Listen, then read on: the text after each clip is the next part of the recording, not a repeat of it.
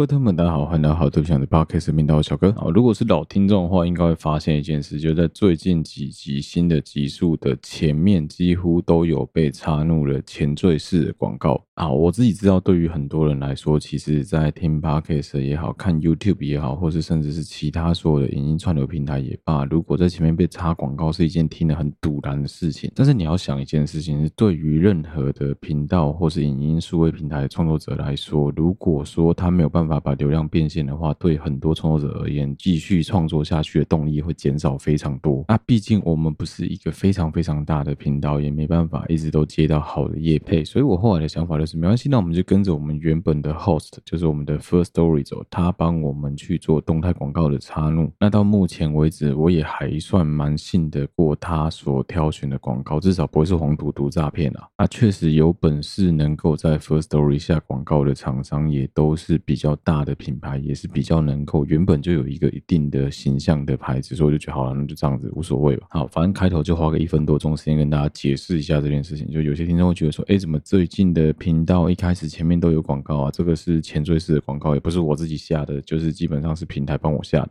啊，换成我的语言来说，是你们要很精心平台愿意帮我下广告，这表示我有一定的流量啊。我记得我前面有一阵子很可怜，我前面有一阵子莫名其妙收听数在下降的时候，是完全没办法，连动态广告插入的选项都不让我按的，我超靠背的。所以至少最近看起来是听众有回锅有回流了啊，也感谢大家的收听跟支持。这样好，录音这一集的时间是刚好中秋节，我们正在越南往高雄的路上，啊，因为我们正在出越南的河道，所以会一直有听到在按汽笛的声音。只要一按汽笛，我就必须要停止录音，所以可能在前面的片段听起来会比较断断续续，那也只能希望大家多多包涵。好，隔了一集没推剧哦，这一集我还是想花点时间跟大家推一部我在上传之前跟我老婆一起看完的一部电影。我印象中，我老婆应该一直以为我有看过，或是她一直觉得这一部电影是很值得推荐的电影。如果你还有印象，我们以前曾经推过两部跟黑人民权运动有关系的电影，一部是《幸福绿皮书》，另外一部是《关键少数》之外。今天这部电影也是在讲一九六零年代美国的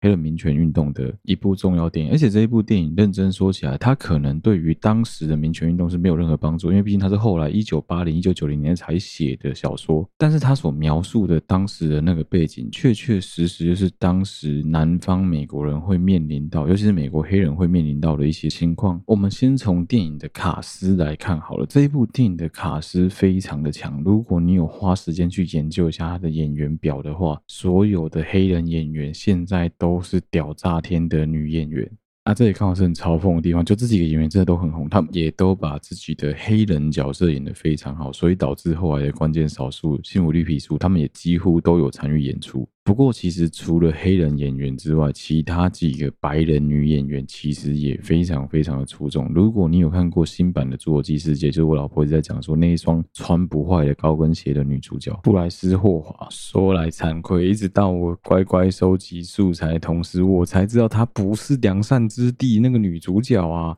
良善之地》的女主角是克里斯汀·安娜贝尔。我一直以为他们两个是同一个人。如果你有时间，你可以花时间去 Wikipedia 去 Google 一下这两个人，就是良善之地的女主角跟我们现在要介绍的这一个。侏罗纪世界的女主角，感觉原来他们两个是不同人。妈的，两个人连年纪都差不多。我记得一个四十一，一个四十二。但是那个克里斯汀·安娜贝尔有名的出道作，除《良善之地》之外，她最有名的作品其实是配音。她是帮《冰雪奇缘》里面的妹妹，就是安娜做配音。我那时候看《良善之地》的时候，只有一种感觉是：诶，奇怪，这个女生怎么变得好像没有这么会演戏了？搞了半天是我的脸盲，居然在这种时候发作，有够丢脸！我记得我那时候在看《姐妹》的时候，还跟我老婆说啊，就《侏罗纪世界》跟《良善之地》的女主角啊。另外还有杰西卡·崔斯坦跟艾玛·史东这两个也是在美国的好莱坞非常有名的白人女演员。如果你很常看诺兰的电影的话，你一定有看过杰西卡·崔斯坦啊。艾玛·史东我就不用多讲，艾玛·史东应该一堆人都看过她的一堆电影。简单来说，就是刚好这一群演员每一个都很会演戏，每一个的情感、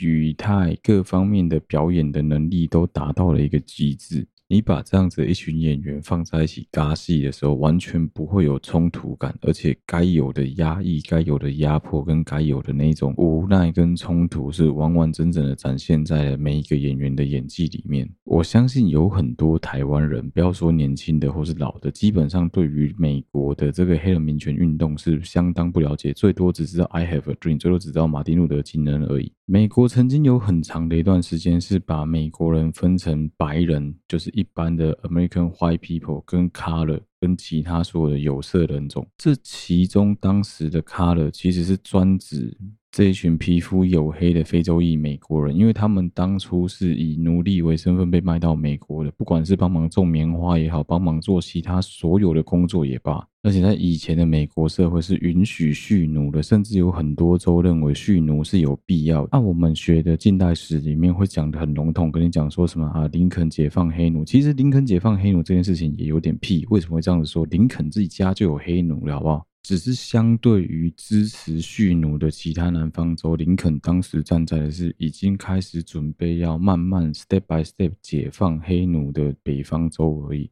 因为我们故事发生，前面这个故事发生密西西比在南方州，他们的蓄奴情况是非常非常严重。在《幸福绿皮书》里面的主角，他们也有巡回到密西西比州，就是那个让他连跟主人一起共进晚餐都不行，还要去外面上厕所的那个州，就是密西西比州。所以，一个发生在当时冲突最严重的州的整个故事，就会变得非常非常的精彩。那个时候，黑人跟白人的对立已经不只是奴隶跟主人，基本上还有。包含了，因为绝大多数的财产都被白人霸占，所以当时贫富差距刚好富的通通都是白人，贫的全部都是黑人。也因为这样子的关系，两个种族的隔离感是非常强烈的。搭公车的时候是有黑人专用座位跟白人专用座位，上厕所不一起上，学校不能一起用。你在关键少数跟幸福绿皮书里面还没有看到这么强烈的主仆之间的冲突，你在姐妹里面就可以得到很多的答案。如果你曾经有看过另外一部作品是巴兹鲁曼的《大亨小传》的话，你会对于里奥纳多家的那个非常豪华的样子应该难以忘怀，就 Gatsby 家那个样子很难以忘怀。那是大多数美国当时有钱白人的家的庄园都长那个样子。那在庄园当中，其实绝大多数的奴仆全部都是黑人。姐妹这一部电影就是完整的反映了当时的情况，还有黑人们是如何去求生存的。艾玛史东这个角色是打破黑人跟白人藩篱与界限的一个重要的破冰锤，因为他是典型的被黑人保姆、被黑人奶妈带大的白人小孩，所以对他来说，他跟黑人的情感是非常连结在一起的。他也不能理解为什么自己的父母会对于自己的奶妈、自己的保姆这么的疏远、这么的偏离，甚至是这么的偏执的，觉得说他们是很肮脏的存在，不应该跟我们生活在一起。他也是打从心里真心的在为黑人的设身处地着想，甚至因为他妈妈对于他原本的那个奶妈的各种欺负感到不屑，感到不耻。这部电影没有太多那种很激情的火花，也没有跟你讲很多那种很高大上的东西。你光是看完他整部电影的陈述，你就可以理解究竟黑人在抗争的是什么。以前讲的人人生而平等，干美国喊说自己超级民主，讲了几年了，干结果美国早期也在搞种族隔离，他们一点都不平等啊。种族主义这件事情，你不要说美国，你放到现在的台湾社会也一样。我们有多少台湾人能够平起平坐的看那些辛苦来台湾帮你做那些你一点都不想做的抽工啦、劳力照护啦这一类工作的所有的外劳朋友，有多少人愿意正眼看着他们？你看我用外劳，我也不是用移工。正常现在我要政治正确是要用移工，但是我也是用外劳，这个听起来很不政治正确的词语。人家来你这边工作其实没有错啊，就很像我们台湾人跑去澳洲当台劳一样啊，干这有什么好奇怪？就是去当地赚钱，人家当地的钱比较大啊，所以真的不需要去刻意对人家产生那种歧视跟疏远感。台湾社会已经慢慢慢慢的没有那么的歧视，但是我觉得我们还是可以想办法做得更好。好，总之就是开头推荐《姐妹》这部电影给大家。我觉得真的是可以这三部黑人民权电影搭配在一起使用啊，就是关键少数、幸福绿皮书，最后再看《姐妹》。我印象中我看完是没有到流眼泪啊，但是我老婆好像又感动到流眼泪，因为就它里面有些桥段真的还蛮厉害的哦。里面有一个我觉得很爽的桥段，就是那个我不要爆太多了，简单说就是 eat my shit，你可以去看那个桥段，刚我觉得超级爽，就是这就是一种复仇的快感，你知道吗？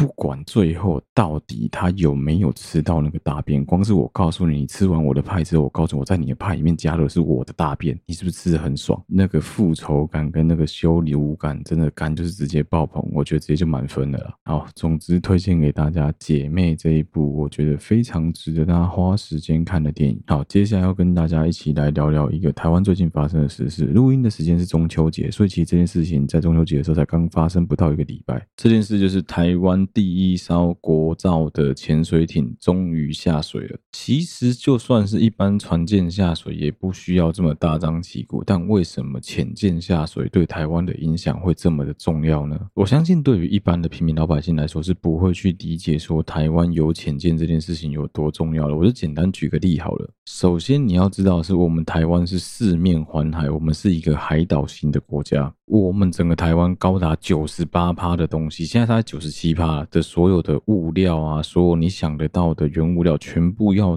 仰赖国外进口。国外进口的意思是什么？就是要走海运或空运。空运的运量绝对没有海运来得高，所以我们是一个高度仰赖海运的国家。这也是为什么会衍生出了之前讲的什么啊？中国如果说想要把台湾封锁住，最简单的方法就是把台湾人全部锁在岛上，所有的船不让你进出，你台湾大概不用一个月就要投降。为什么他们敢提出这样子的一个战略假设跟这样子的一个战略想法？其实很简单的一个背后原因就是我们台湾没有适合的潜艇。台湾现在现役的潜艇，正确来说只剩下两艘，原本还会讲说有四艘，但是其中的两艘是一九。四六跟一九四八年下水，比你爷爷还要老的产物，那个只能拿来训练用。另外两条剑龙级的潜艇，也是一九八零年从荷兰手上买到，一九八零年哦，等于说比我们现在很多绝大多数的听众都还要更老哦。我们都先不要讨论战术层面的，我们就单纯讨论装备的老旧程度就好。你使用一个四十几年前、五十几年前的装备，然后到现在还在用的呱呱叫，你觉得有可能吗？中国就算是他们最近。制造的彩电潜舰，基洛级从俄罗斯引进的那种全经 ATP 式的潜舰，都已经是两千年、二零一零年左右的产物，都比你领先的快要三十年左右的科技。就不要讲说数量上的落差了，只要这两条潜水艇需不需要岁修，需不需要大修，需不需要保养啊？保养期间只剩一条，你觉得台湾这样子这么大的一个环境，一条潜水艇真的够用吗？好，这就回过头来要讨论另外一个问题，很多人在问说，啊，既然不够，为什么我们不自己做？你知道吗？制造潜水艇的这个技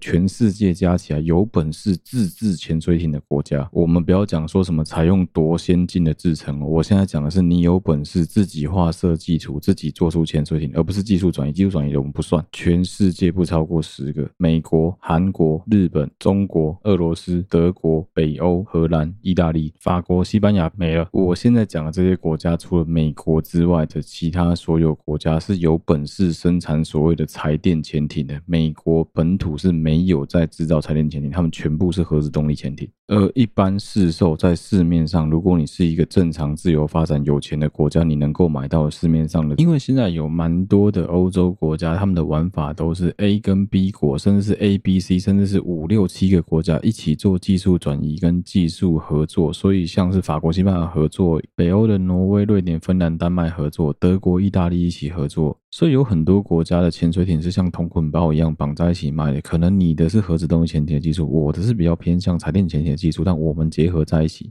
来一起共同吃掉这个商用市场。所以事实上，在目前商用市场，你能够买到就是除了欧系的三到四间公司的潜水艇之外，你只能买到中国、俄罗斯、韩国货的潜水艇。那其中又以东亚国家的话，卖最好的是韩国货，剩下的国家不是技术不够纯熟，就是技术太落后，再不然就是贵到你不会想跟他买。那台湾面临的问题是什么？台湾面临的问题更简单。台湾面临的问题是没有人敢卖你。这个不敢卖你的原因，其实在背后是美国在给鬼养怪。第二个原因是因为这个潜水艇的装备很有可能会被归类在攻击型的武器里面。任何稍微有点脑袋，还想跟中国做生意、保持稍稍友好关系的国家，都不会愿意为了要赚你台湾这一点臭钱，放弃中国市场。哎，你开玩笑，我卖你台湾可能八条潜水艇，然后其中两条在我这边制造，六条在你台湾制造。我给你这个技术转移之后，我要面临的是中国可能十年、二十年、三十年的市场制裁。我神经病！我随便组装一个手机玩具卖给中国，可能都比卖潜水艇来的更划算了，而且技术含量还不用这么高，还不用担心被你倒技术。所以基本上就是为什么没有国家敢卖台湾潜水艇。所以不要再去吵什么啊，自制不如外购这种，这是他妈放屁！就是没有人要卖你，所以你不要一直想说什么为什么不直接买现货，就要波浪也不会利。OK，好，接下来的第二个问题是我们台湾下水的潜水艇哦，这个我觉得名字命名的蛮有寓意的，它叫做海鲲，海鲲级潜水艇。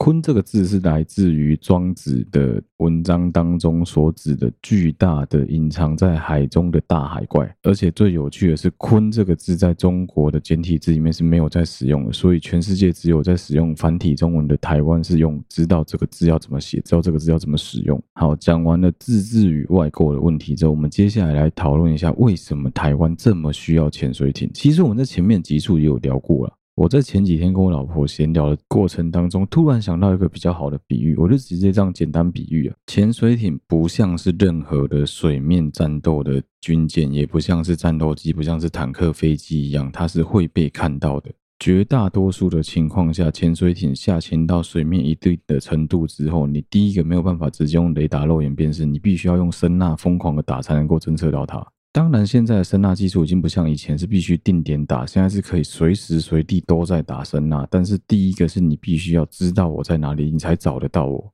这件事情就宛如你要在超级漆黑的情况下蒙着眼睛，然后听音辨位来找到你的对手在哪里。而且最靠北的是你的对手戴着夜视镜，他能够看到你。有没有印象？我以前曾经有介绍过一个影片，叫做《Jackass》。无理取闹吧，我记得他中文翻译《J.K.S.》里面，他们曾经有玩过一个超级靠北的桥段，是他们会把人关在一个超级大的摄影棚，摄影棚是各种沙发、椅子、桌子都有，但是一进去之后直接关到全黑。关到全黑的情况底下，会有一群来整你的人是带着夜视镜的，他们看得到，所以他们会用各种东西突然揍你、舔你、踹你、踢你。即使你的听觉、嗅觉、触觉再怎么敏感，也一定没有你最常使用的视觉来的敏锐。也因为这样子的关系，你在这么瞎的情况下，你只有被打的份。这就是潜水艇屌的地方。那既然潜水艇这么屌，为什么不做一大堆潜水艇就好了？这就牵扯到了一个最麻烦的问题，就技术层面的问题。制造潜水艇所需要的技术含氧能量，可能快要比制造四纳米、五纳米制成的晶片来的更困难，因为它同时需要牵扯到的技术含量实在是太过于广泛。再加上说，台湾从来没有自制潜水艇的能力，也从来没有相关的经验。如果你是周围有朋友是专门学系统工程，学造船、学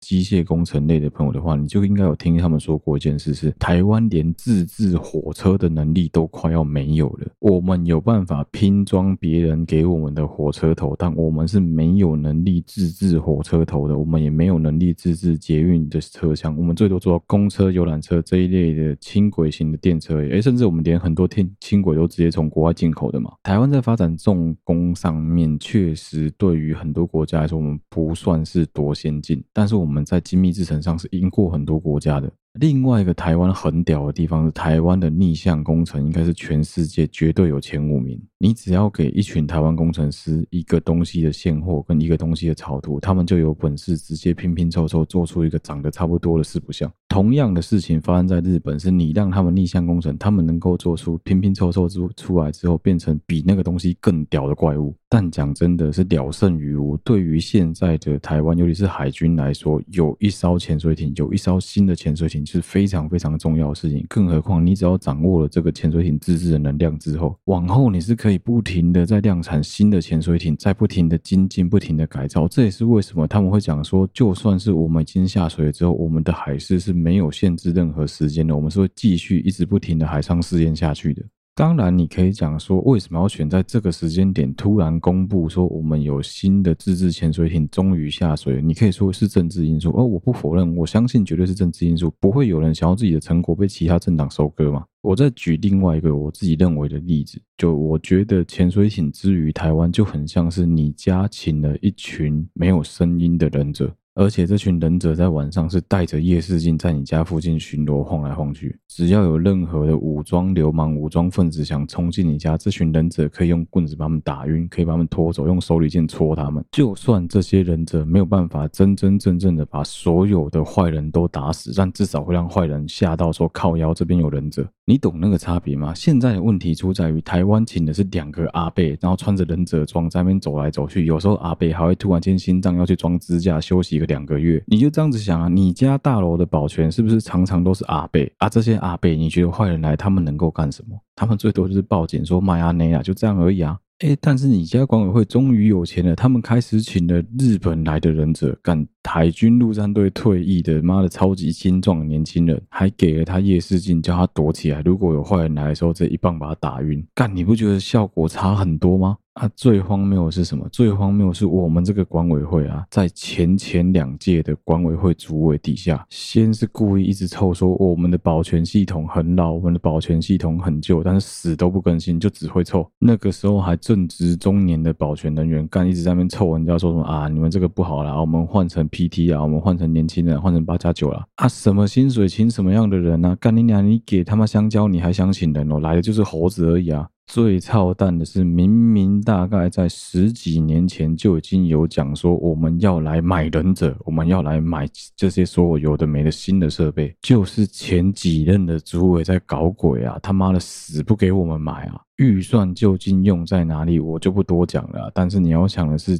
连一个最基本的保持我们这个社区的安全，他都做不到，他凭什么当我们社区的主委？最好笑的是，干现在他妈忍者准备要登场了，妈的，那个十年前的主委突然跳出来说：“哎，你们知道吗？我任内我就讲说我们要装这些东西哦。”所有当时做的可行性研究、可行性评估，你可以去翻以前的新闻，干全部都写说什么啊？我们支持外购，我们认为台湾没有能力制造潜水艇。哎，干怎么突然回到台湾了？哎，没错，就是在影射台湾了。你一定要想这个问题啊，很多人现在开始在那边收割啊，在那边讲说什么啊，台湾吼，我你看我们很棒，我们是有能力支持潜艇。你去看十二年前的新闻，你去看十六年前的新闻，当时的信息战是铺天盖地的在打，说台湾绝对没有能力国建国造，台湾绝对没有能力自制潜水艇，不可能，那个技术涵养、技术质量太高了，台湾没有能力做出来，干放屁！你看现在台湾不就做出来吗？你可以讲说我们做的没有很完美，可能还有需要改善的地方，但是至少我们们愿意。尝试，至少我们有努力，至少我们有做出来。我印象很深啊，那个时候在二零一二年左右，就我开始读大学的时候，那个时候的很多杂志其实都写说，如果我们能够顺利在二零一六年到一八年之间开始筹获第一条原型舰臂下水测试的话，大概在二零二四到二零二八年之间，我们就可以陆陆续续换装六到八条新的潜水艇。等到我们这八条新的潜水艇下水之后，其实剑龙级的潜水艇也差不多应该要讨论中寿性性能提升，或是直接延役退役。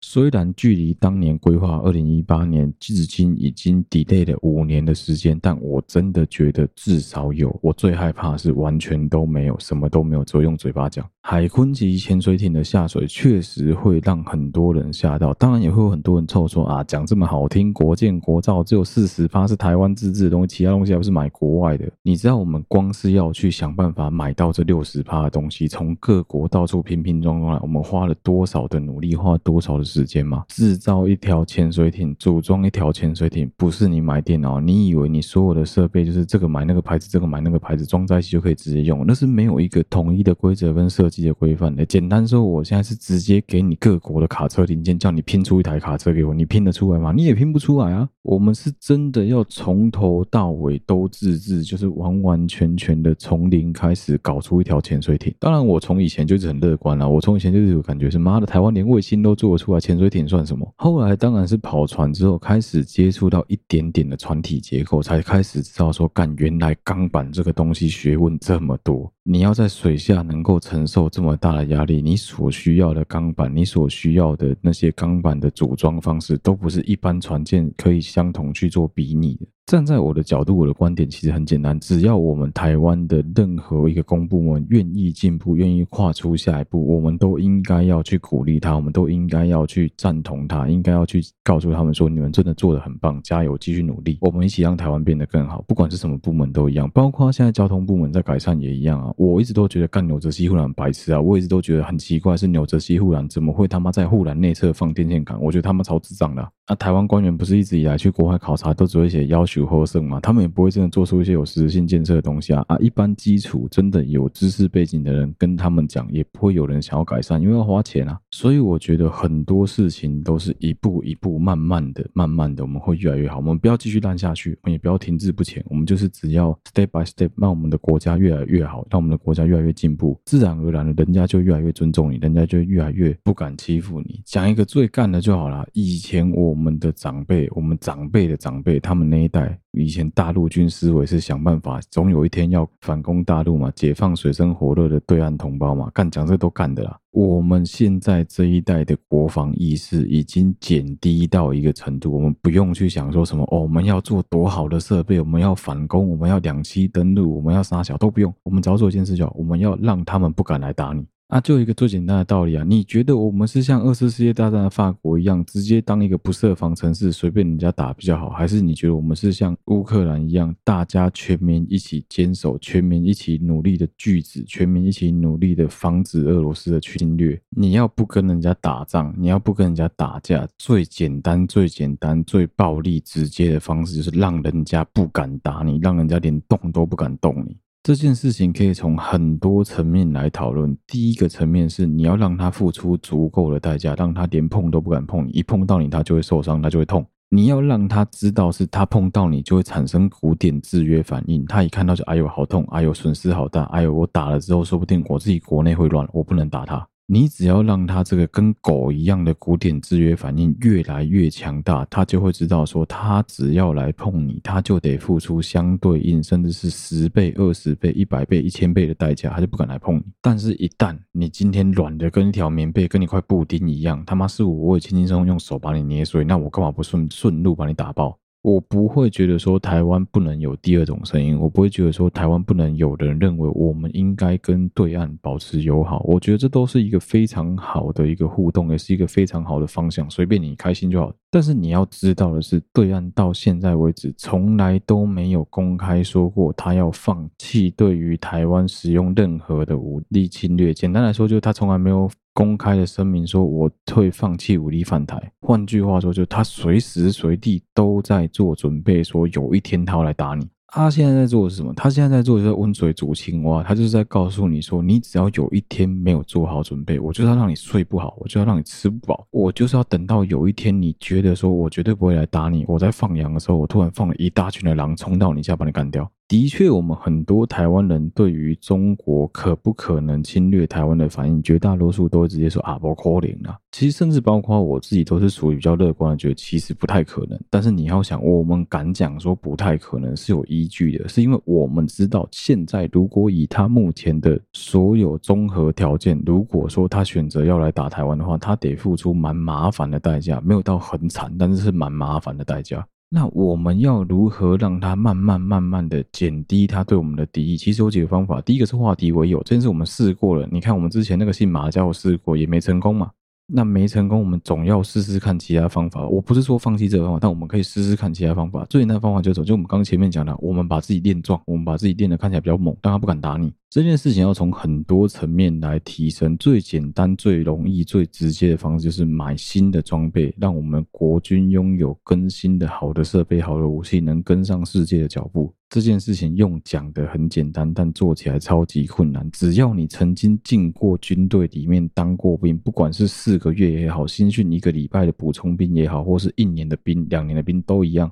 我相信普遍对于国军的作战能力跟我们装备的素质跟水平是有相当大的质疑的。但是你要想的是，已经比以前慢慢的确实有在改善，这是第一个。第二个是你要想的是，我们台湾贵为一个民主国家，我们这么的开放，这么的透明，都可以看到军中这么的不开放，这么的不透明的。你觉得在一个国防部长突然会消失，外交部长突然会消失，一点都不透明的国家，你认为他们会没有贪污腐败问题？你认为他们的装备会完完全全都超级精良吗？我是觉得，那你也是蛮乐观的。我算是一个会故意去将心比心的，我知道我们会这样子的情况下，他们一定也跟我们差不多。当然，你可以讲说不行啊，要料敌从宽嘛，我们应该要把敌人想成洪水猛兽，我们才会进步。诶，这个想法我觉得是好的。那不就是因为这样子，我们才更应该要更新自己的装备，与时俱进，跟上国际世界的脚步，换成应该要有的武器装备嘛？所以在这个时候，我觉得更不能理解那些在挡武器装备、挡预算的人到底在想啥小了。你如果说像当年的陈水扁一样，突然间一口气抛出一个接近快要七千亿的预算，六千一百零八亿的预算，说要来改善国防，然后最后你把它全部挡下来，我觉得这是合理的，因为他突然间暴涨这么多预算，会把大家吓死。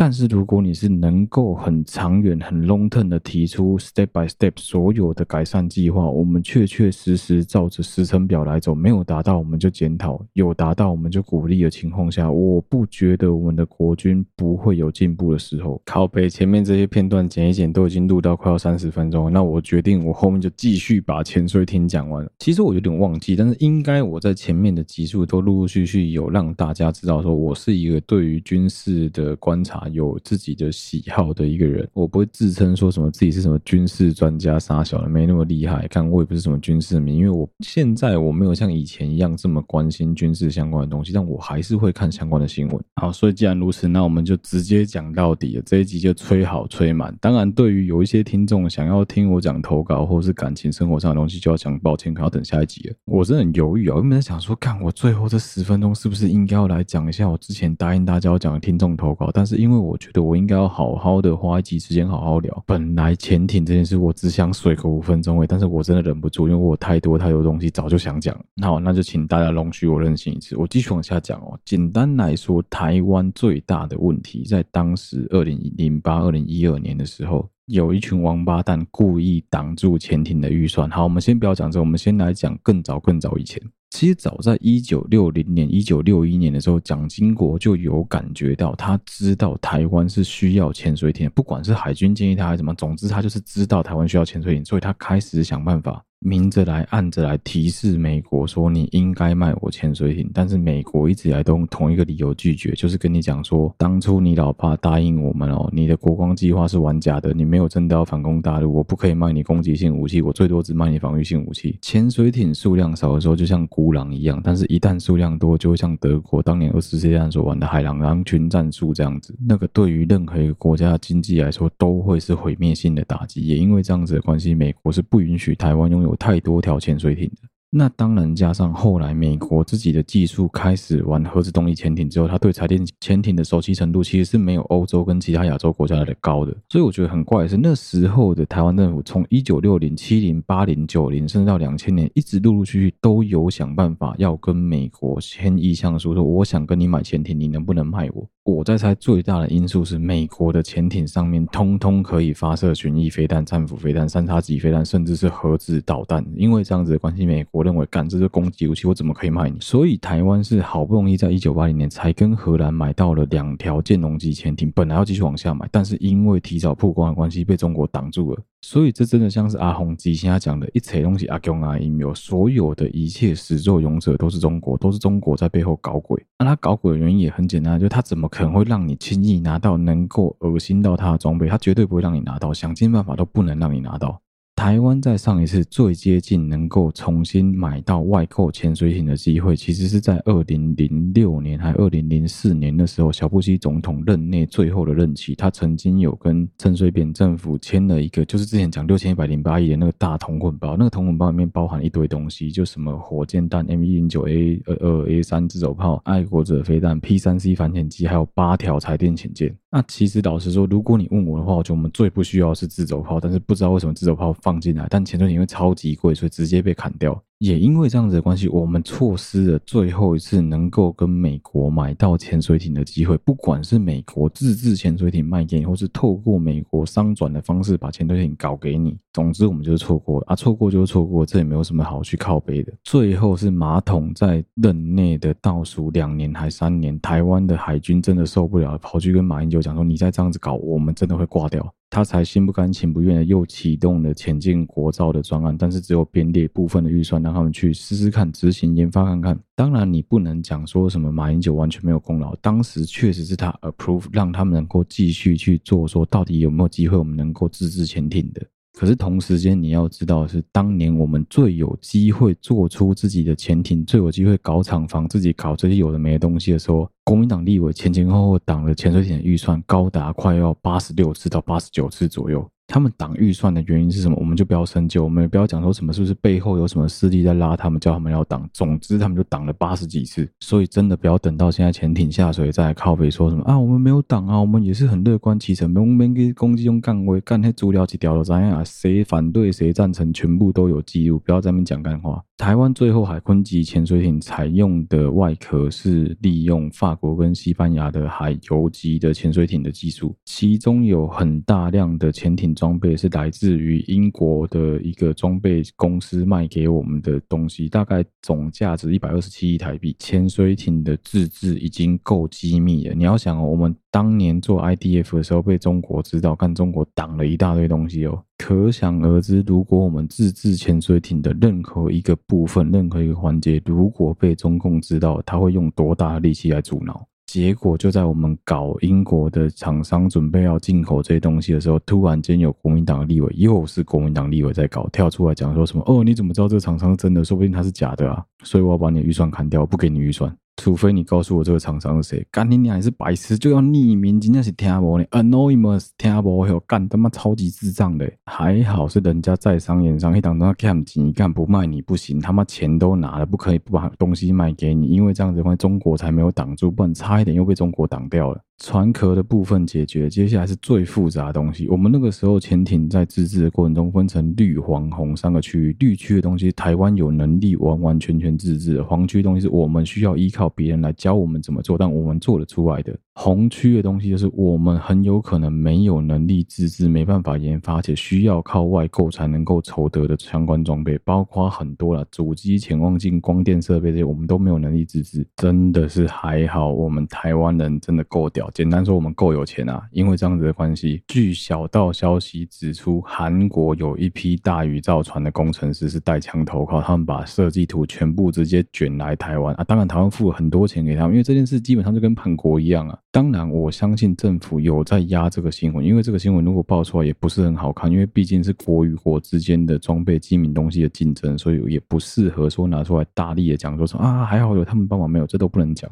唯一一个在红区可以大声讲的，就是美国的洛克希德马丁，干他们他妈就是全世界前两大的军火公司，他脑袋屌你的？他可以说生产的所有设备，现在的假想敌全部都是中国，他所有能够对抗中国的装备市场做好做满，经营好经营满。台湾真的运气够好，我们刚好在黄区跟绿区的所有装备都过关之后。你让别人知道你是有能力把壳做好，至少做出一个样子来，人家才会愿意开始卖你其他相关的装备啊！你可以讲说是孝感动天，随便啊，总之就是我们打动了美国，简单说用钱打动的，让人家知道说好了，那你既然都做出来，那我卖你相关装备，你自己装起来，一定会有人靠背说啊，干，那这个潜水艇就是拼装车啊，他妈所有东西都拼拼凑凑来的，没错啊，干本来就是拼装的，白痴，什么东西不是拼装？你现在用的手机也是拼装的，好不好？重点是它是完全靠台湾的力量。自己把它组装起来，所有说明书跟草图只有我们有，我们不用担心被中国干走这些所有相关机密的设备。也许啊，也许有一天他们会拿到，但那也是之后的事情了。但至少这个东西是完完全全我们台湾自己自制的。